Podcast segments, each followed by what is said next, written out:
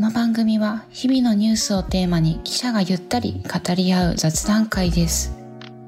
夜にグラスを傾けながら、朝のストレッチをしながら、あるいは溜まった家事を片付けながら、あなたの日常の BGM 代わりに使っていただけると嬉しいです。それではお聞きください。こんにちは。こんにちは。実はこの3人でやるのは最後かもしれないという噂が急に。急 飛びに込んできましたよ。速報速報飯田君どういうことですか？どういうことですか？自己紹介もせずに。あそうですね。自己紹介、木田光です。よろしくお願いします。そして、あ、もちづきです。お願いします。はい、そして飯沼正人ですお願いいたしますはいいつもの3人でおはい届けしたいんですけど、うんうんこれが最後になるかもしれないという。どういうことですか？どういうことですかどういうことですか？そうですね。ちょっと会社をねお休みしようかとちょっとお。思っておりまして、うん。会社にね自己充実給食という謎の制度があるので、うん。ちょっとそれを活用して2年ほどお休みいただいてちょっと外に取り込んでこようかなと思いましてうん。ポッドキャストチームを離れることになりました。うん。おめでとうございます。おめでとありがとうございます。ね いやけど半年ぐらいこの3人でやってきて、やっとなんかこうこなれたきたかなってこなれてた って思ってたところだったのですごいねえねそうなんですよね寂しさがある、そうだね。こなれてというか、まあ仲良くなってきたかなって感じはお。友達のところにね入れてもらえてるそうだよね。そんなこと、そんなことあったね、そういえば。そうだね。いや、でもめでたいことですよ。自己充実。うん素晴らしいと思うよ。確かにちょっとね使える時に使っておこうかなと思いまして、うん。でもねポッドキャストでもねいろいろやれてね楽しくなってきたからね、うんっていう風な後ろ髪引かれる思いもちょっとあるんですがううんうん。うんね あでもあの他のところでも言ってるけどその一応はい休んで何をするかっていうのはさっくりと、そうですね。ちょっと大学院に入って勉強してこようかなと思っておりまして。うん。そうですね。2年間ぐらいでちょっと勉強してくるかいいですね、は勉強。久々にやると楽しいですよ。うーん。久々にやるとねって感じ。うんうん。2回言う。大学院入るにはそれの試験勉強とかもあったかなと思うんだけどそうですね。どうどんなこと勉強してたの？あもうやっぱり、まあ、僕法律系の行くんですけど、うんうん。やっぱ同じ法律系の勉強をしなきゃいけなかったですね、うん。だから2020年ぐらいからちょこちょこやっていてでなんかあの2020か。コロナ始まった頃。そうですね。コロナ始まった頃ですね。えー何年も勉強してたんだね、そうですね、うん。まあコロナだからねなんかここ時間ができたりしてたので、うん。だからそのね孤独を勉強で埋め合わせみたいな。勉強で埋めるのがなんかな。推し活とかに行かないんだなそ,、こは。本当そうだよね。YouTube とかさ、うーん。確かに。そうですね。だからその時にまあ通信教育みたいなやつで、まあネットのその動画で見て、で先生が教えてくれるみたいな感じ？そうですね。先生教えてくれて、あとはテキストあってうん、本あってみたいな感じで。勉強してましたね。うん。いやでも今思えばなんか確か夏休みもはい。なんか勉強してましたみたいなこと確かねこの回で言ってて。そうだ夏は英語勉強してなかっそう。た英語もやってましたね。言ってて、あれはフラグだったんだっていうのを。なんかその一報を聞いた時にあまはい。あそうだよね。勉強したもんなと思って。確かにフラグはちょこちょここの中でも喋ってたかもしれない、うん。なんか割とね。なんていうか、いろんな道があるよね的な あの雰囲気はなんかずっと感じてたかも確かにしれない。確かに。確なんかかに。働き続ける道だけじゃなくて、うみたいな。うん。ん、そうかもしれない。そういうのがなんかね、はい。にじむのが音声の面白さかも確しれない。かに。隠せなかったな。そうだよ。だって30にあ年齢でちょっと迷ったりしてますとかも結構ね赤裸々に言っている回とかもあったから、うん。今思うとなかなか伏線がいっぱいあったなっていう。回収会ですね。大丈夫。ちゃんと去る前に回収していくから、いい漫画ですよ。確かに確かに。ちょっとぜひね過去はいうっすらそういうこと言ってる飯沼君がそれ言ってる回が結構あると思うので。確かにあるかもしれない。うんあると思うよ、う試験は、はい。まあ、なんか私は社会学系の大学院に行って、うんうそれはもう大学から連続だったのでその卒論を確か提出しうて、ん。あとはそれについての面接とかあとなんか論文論文の試験とかがあったような気もするんだけど、なんかそのぐらいだったんだけど法科大学院の場合ってどんな試験なんだろやっぱりその民法刑法憲法うのん。論文試験ですかね基う本的には。なんか事例問題与えられてこれの憲法問題はどうですかどう考えますかみたいなのをまあ過去の判例とかあとはまあまあ通説の解釈だとかっていうのを書いてじゃあ結論どうですかっていうのを書くみたいな感じですかね。じゃあもう過去の判例をもう膨大に覚えとかなきゃいけないってこと？ああそうですね、うん、判例覚えは多分めちゃめちゃいっぱいありますね。へうえ、ん、ある程度なんかこうああ見たことあんなみたいなのはもう大体あるんですけど例えばどんなのだと？例えばどんなの、えー。例えば何があるかな？あと例えば憲法13条のえーっと幸福追求権っていうのがあるんですけど幸福をね各人には幸福を追求する権利がありますと。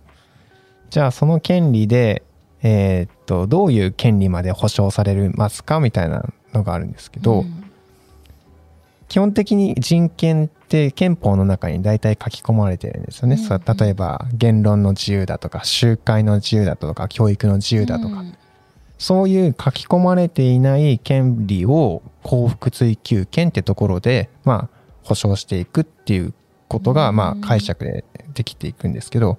ただその解釈でどこまでも権利を認めていったらばいやそれちょっと権利インフレになっちゃって、うんお互いの権利干渉し合っちゃってそれって逆に権利を潰し合っちゃうんじゃないですか、うん。みたいな議論があって。じゃあ幸福追求権で保障される権利ってどこまでなの？っていうような解釈があるので、うんそれをちょっと書いていくみたいなのがあるんですね。はい、おーすげえ 面白そうちょっと聞いただそうなんかけだけどまあ、なんか改めて勉強すると面白いですよねこういうのって。んなんか日常にも活かせそうだよね、うんいろいろこう賛否巻き起こってる事件とか、うんね、話題についてどう考えるかっていう時に法律が一個武器として持ってるとすごいなんか強そうな気がするな。そうですね。なんか事件とかね刑法とかよく問題になる時もなんかそもそも刑法この条文で何守ろうとしていたんだっけみたいな、うん。そういう根本的なところとか考え出すとなんか面白いですよね。ううん。ん。シーン。えあのさその各記述式がベースなの？い記述式わゆるですねこうマーク的なのはないんだ。ああ大学院だとないですね。へー。記述式ですかね。あそうなんだ。はい。なんか予備試験だとかあと司法試験とかだとその担当試験って言ってなんか丸抜的な感じのやつはあるので、うん。そこはマーク式試験になるんですけど、なるほど。基本的には論文式。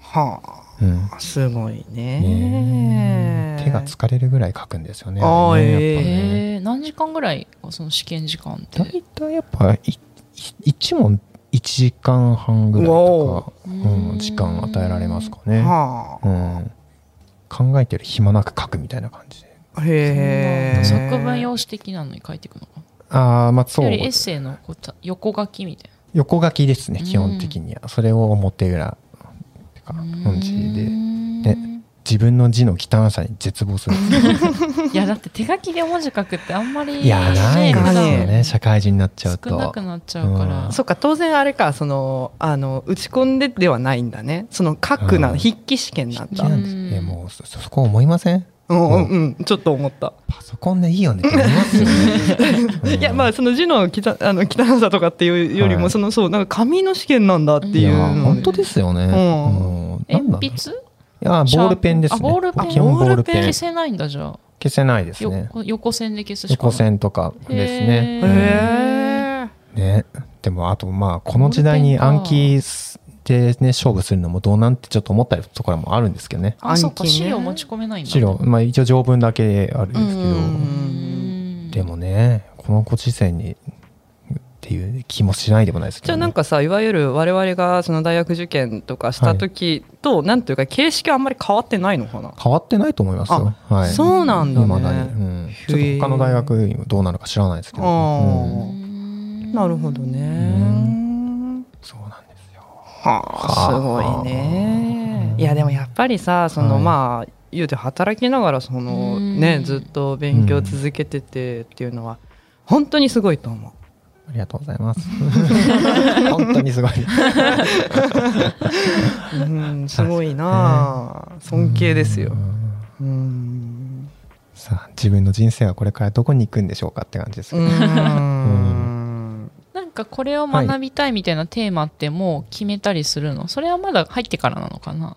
うんテーマっていう感じあるのかな？なんかやっぱ他の学学部とちょっと違ってそう研究って感じじゃないんですよね。やっぱ幅広くその憲法民法刑法刑訴民訴とあと労働法だとか著作権法だとか、そういうまあ試験に向けた勉強をこう中心にやりつつって感じになるのかもしれないですね。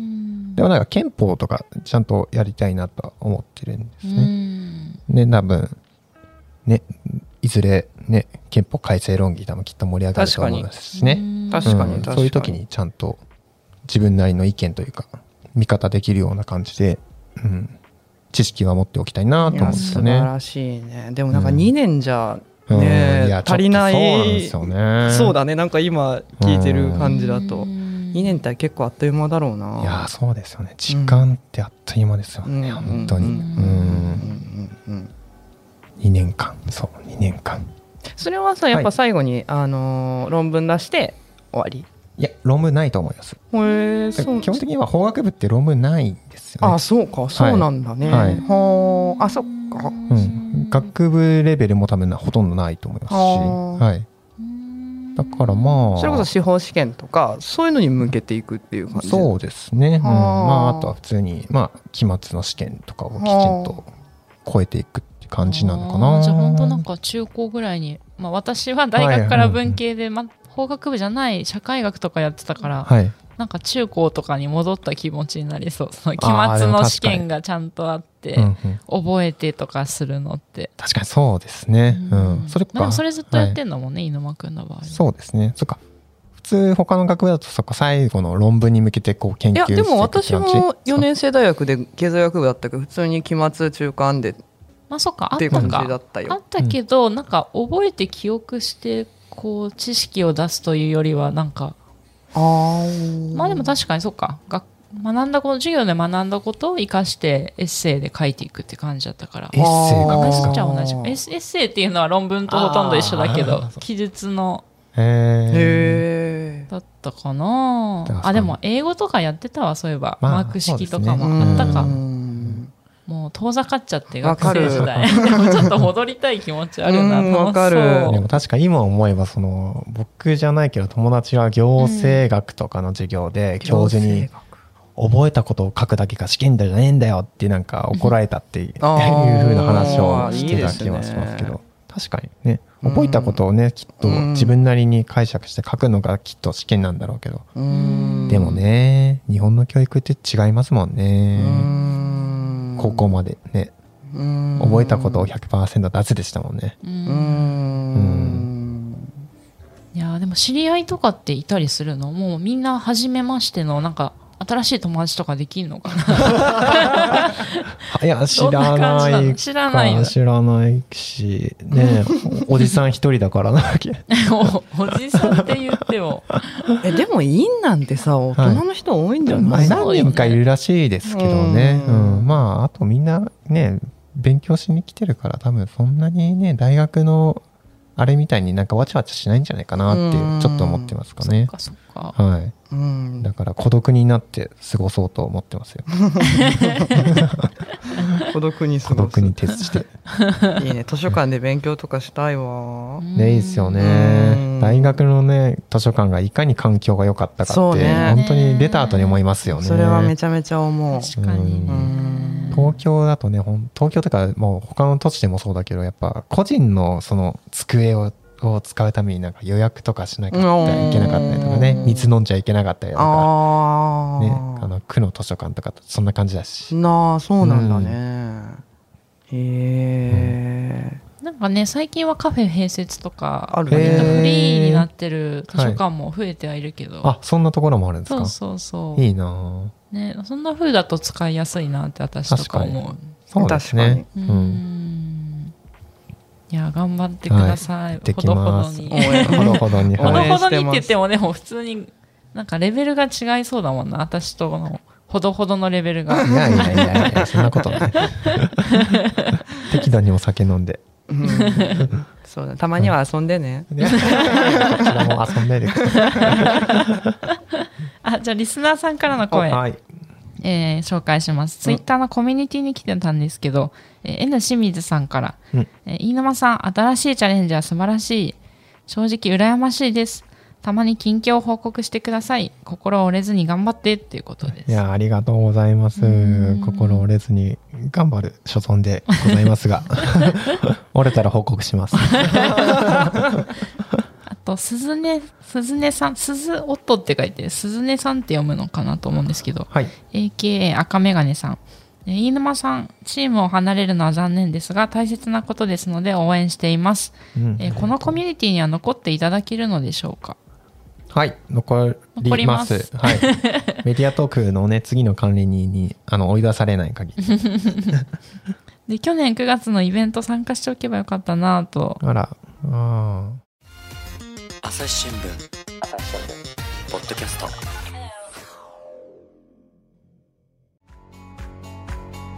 私は朝日新聞歩きき。人工音声が伝える速報ニュースのポッドキャストです。通勤中でもお料理中でも運動中でも趣味の作業中でも何かしながら最新のニュースをフォローできます。あなたの知りたいニュースどこででも。朝日新聞歩きき。たった数分で今日のニュースをまとめ聞き。で飯沼さんあでこれはあのリクエストなんですけど飯沼さん MC で今月開催の WBC についての番組をお願いしたいです。お。ということでした。出ましたよ。WBC WBC WBC 野球ハラスメントの時期ですよ。もう各テレビ局もう全部野球じゃないですか今ポーツコーナーは野球から入ってますよ。あそうか。あら。そうあの 野球を語る会に出ておきながら最そうだよね。近最近全然野球をあれ？あの終えていないんですけどぜひちょっと教えてくれっていう感じ。自分のチーム以外は興味がない人 いや大谷君がやってきたなとかは知ってますけどね、はい。そうですね。あとせいやが離脱しちゃったんだなっていうことも知ってます。鈴木誠也。鈴木誠也。鈴木誠也。離脱？そ うでもそんなことも私全然知らないやそう。なんですよ。鈴木誠也選手。ちょっと横腹腹がねちょっと負傷しちゃってそれで離脱しちゃったんですよ。それの代わりに招集されたのが、えー、と牧原選手だったかな？ソフトバンクの選手がうん。招集されて。うん。うん。っていう感じ。なるほど。はい。楽しそうですよ。いや私とか本当に WBC ってワールドベースボールクラシックの略だよね。っていうぐらいの情報しかほとんど知らなくて、なんでこんなに盛り上がってるの？みたいな ところを 教えてほしいんだけど。おそもそも。そもそもそもそもワールドベースクラシックはまあ野球のワールドカップ。サッうん。サッカーでねこの間盛り上がったワールドカップみたいな感じの野球版ってイメージですよね、まあだから国別対抗戦ですよね、基本的には、うんうん。それが日本であるんだえーっとそれは予選ラウンドは日本であるけれども、うん。本戦はどこだったかな？アメリカだったかな？そうなんだ。まあ、確か海外でやるはずですがうん。予選は日本でとりあえず3月の9日からうん始まるんですけれどもだから昔の第1回大会に日本が優勝したのかな？うん。うんあなんかそれは覚えてるな、うっすら確かに。だから過去何回2回かな優勝しているので、うん。だから日本はまた優勝してくれるんじゃないかっていう感じでまたその期待で盛り上がってるっていうのもありますかね。なるほど。昔はねそれこそあのイチロー選手がね、うん。あの日本代表に参加してくれてでまたねなんかメジャーリーガーの凱旋だみたいな感じで盛り上がって。うん。で最終的になんか決勝だとかも打ったりとかしてもう大盛り上がりした。うん。記憶ありますよね。うっすらだうっすらあるな。確かにそれはさすがになんか。2006年に第1回大会開催、うんうんうん。割と最近っちゃ最近なんですな。そうですね。新しい大会ですねどちらかというと、うんうんうん、2006年か。あんまり覚えてないな。2006高年。校生ぐらい。そうだね。ね。そうですね。まさに犬2006年。間くん球児だった。あああそうですね。野球やってましたね。あうんいやまだ松坂大輔が現役の時ですよ。うんはは。はははは。でこの時も一郎参加してますね。でそっか。それが初めての大会で優勝して。うん。で第2回の2009年大会も優勝。うん。この時にもダルビッシュ参加してるんですよ。うん。なるほど、あ、うん。それでダルビッシュ今回も呼ばれて結構なんか盛り上がってんのかな。そうですね。それもあるよね、うん。はい2013年大会は惜しくも第3位で、うん。うん、で2017年も第3位と、ほそしてじゃあ次はというふうなところで。うなるほどね。はい。うん。そうなんですよね。だからほんと今回はね、あのー大谷翔平が、うん。まあ、帰ってきてくれてうん。日本代表選手に入ってくれるのでそれもまた注目してますよね、うんうんうんでまたなんか朝日新聞がなんかすごいかっこいいページ作ってるんですよね、うんああそうだよ。そうそう。ショーワーズっていうこう英語でうん。大谷翔平さんのショーから来てると思うんだけど。ショーワーズ言葉で例る大谷翔平の奇跡っていう、うん。いや今回 WBC の話ちょっとしようってなった時になかなか私こう普段見ないけど大谷翔平さんはさすがに知ってて 二刀流がどうやらすごいし なんか104何年ぶりかの記録を打ち立てたわ。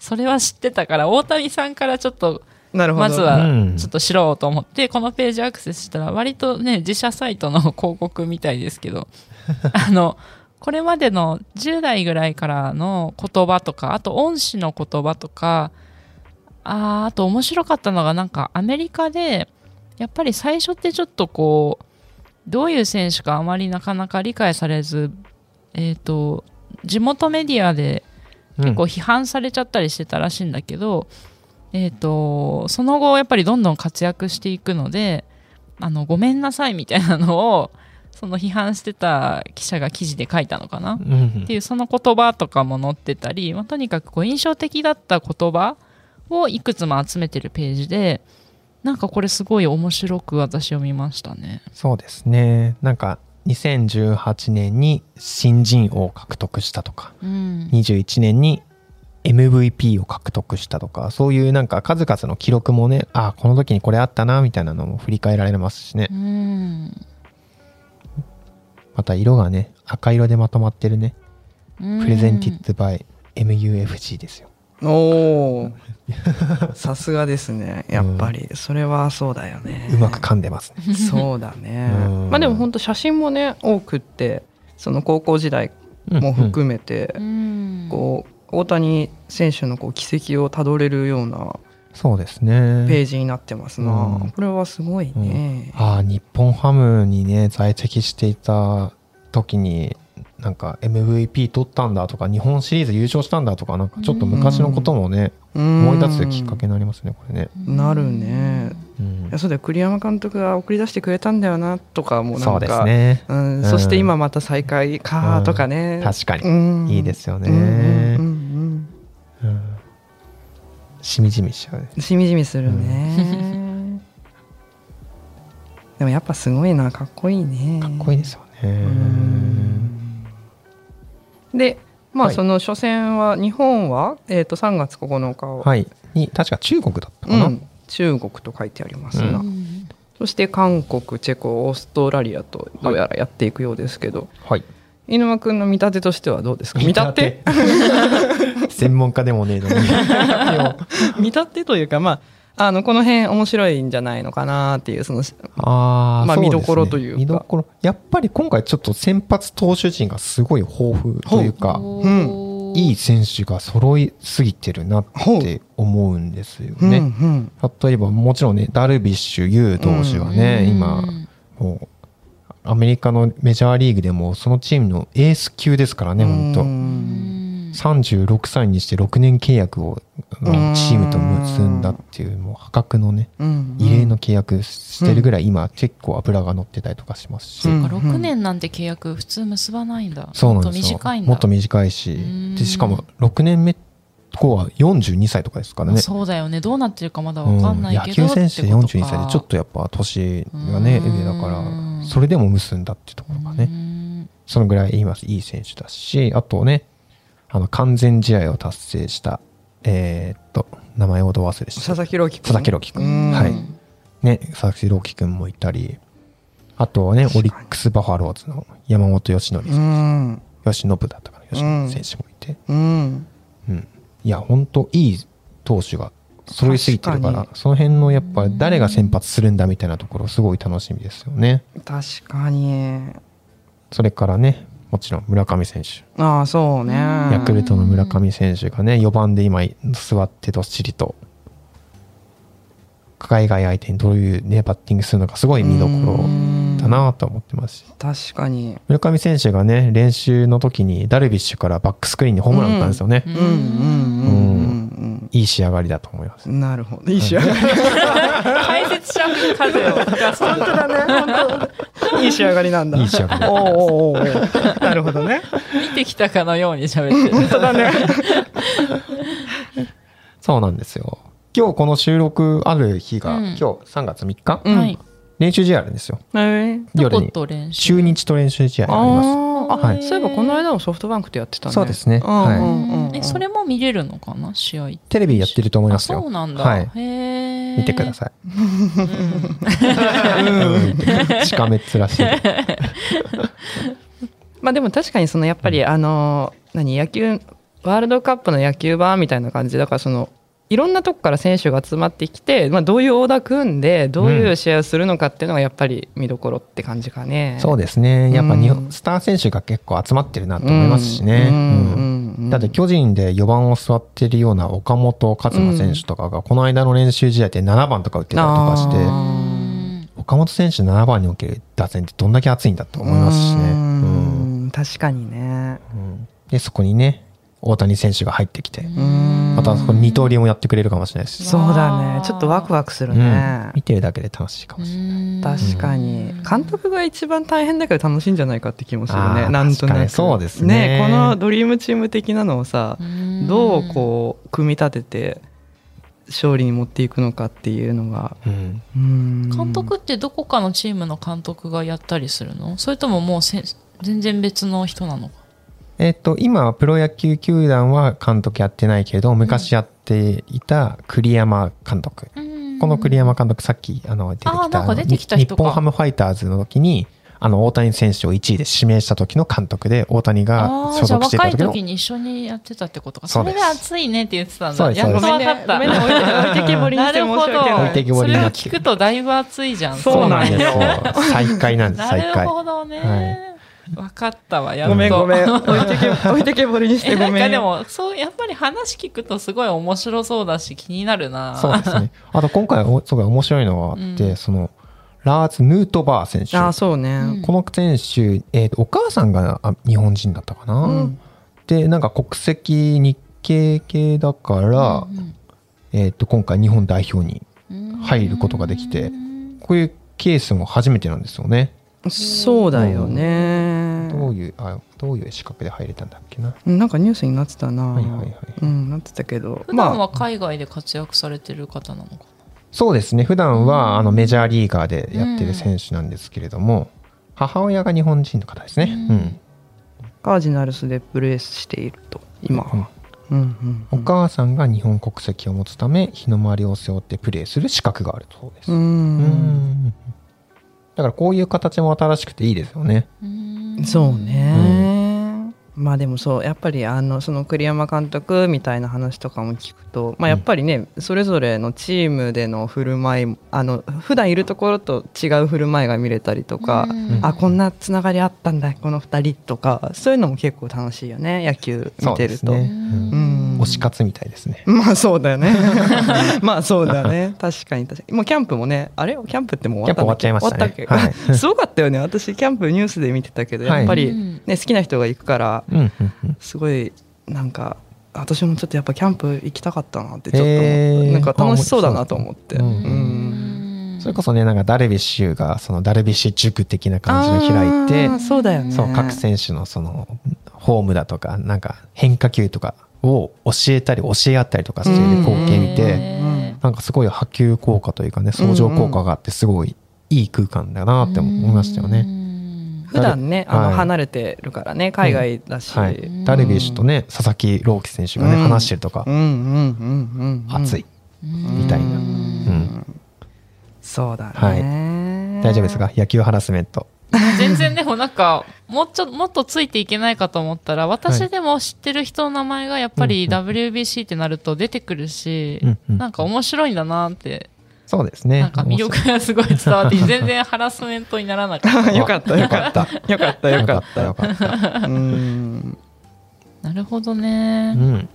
楽しそうですよ。確かに今。私も野球を見ること自体はまあね別にそんな嫌いとかではないわけ。なんかあの興味があればいいんだけど第その一歩がなかなかこうつかめないから普段。うん。ね、ちょっと距離があるだけで、うん。こうやってこう補助線を引いてくれると来たくなったけどでももちろん現地はもうね売り切れちゃってるもんねだとチケット。思いますよ。うん。ビール飲みながら見るのが一番楽しいん最高ですよね。空の下わかるわかる。もうそろそろね神宮もいいんじゃないですかって感じだよね。ああ最高だ。うん。まあちょっと空いてる試合に行くのがいいそうね。そういうのってね。そうねそうね。今年は光に誘うよ野球。おおぜひ行こう、うんうんちょっと。井上君も行こうよ息抜きに。いいですね。野球デビュー、うん息抜きに神宮でさちょっと飲もうよ。最近どうよって。うんそうそうそうそう。それちょっとぜひ実現したいな。ね。よしまあちょっとだからそのそうだね。えでもこれはだから、えー、と勝っていかないといけないのか結局ね。その当然ながら、ね当然ながら当然ながらと決勝リーグにはいけないんですね、うんうんうんうん。まあそれはそうだね、はい。1次ラウンドが終わって。あ準決勝まで日本でやるんだ。はあ。東京ドームでややるらしいですよ。はで決勝ラウンドがあアメリカ。アメリカ。うーんうん。ローンデポパークどこだろう？わからないけど。なるほどね。うん。ん。誰だっけな？アメリカのチケット誰が買ったっつって聞いたな。マジ？うん。知り合い？うん。へだった気がしますね。へほえ。えい。いまあでなも本当ファンにとってはたまらいやそないよ,、うだよ。まあ、日本のチームだけでこれだけの話題だからさ、うん。各国これがやっぱあるわけじゃんね。スそうポーツですね選手は。うんなんか一個面白かったのが、うん。キューバに昔あのソフトバンクに在籍していた選手が選ばれてるんですよ、うん。でそのキューバ代表とどっか日本のチームが試合練習試合を日本でやった時にそのキューバ代表の選手が昔所属していた時の応援歌をうん。日本のうん応援団が流してあげて、へー。なんかエモいみたいな、確かに。うん。いいね。そういうのもありましたね。はあいいですな。そうだな、ちょっとこの、今回は時々見てみようと思います、ニュース。そうげまあねあの東京ドームには行けなくってもテレビで飲みながら見るのも楽しいよ結構野球。飲みながらはいいお酒が出てきた いやちょうどいいというかなんというかまあそうですね。試合がね、うん長いし、待ち時間が多いから、そうですね待ち時間まあそうね待ち時間と捉えてはいけまあイないのか。ニング感がねありますからね。そうそうそうそう。そうねピザとポテトとねいやビールがあれば。ば。そうだようんちょっとねぜひ決勝ラウンド出てほしいねそうですね。行ってほしいですね。話はまだ続きますが、この続きはまた次回お送りいたします。